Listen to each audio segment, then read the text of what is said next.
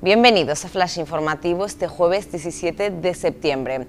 Blas Trujillo afirma que no le temblará el pulso para tomar medidas más duras. El consejero de Sanidad del Gobierno de Canarias evita el triunfalismo, pero anuncia que con la política restrictiva del Ejecutivo Regional ha descendido 20 puntos la incidencia acumulada de la COVID-19 en las islas. Donald Trump asegura que Estados Unidos podrá empezar a distribuir la vacuna contra el coronavirus en octubre. Sin embargo, las previsiones del mandatario contrastan con la estimación del director de los Centros de Control y Prevención de Enfermedades, quien sostiene que la distribución masiva del fármaco se realizará a finales de 2021.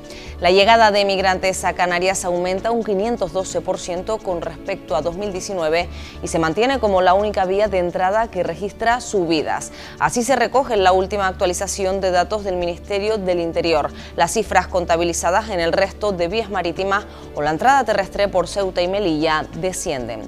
El regreso a las aulas de secundaria registró ayer aglomeraciones en Santa Cruz. Ni las entradas escalonadas en horario ni la buena intención de los docentes evitó que el gentío fulminara la distancia de seguridad en varios institutos de la capital tinerfeña. Más noticias en diariodeavisos.com.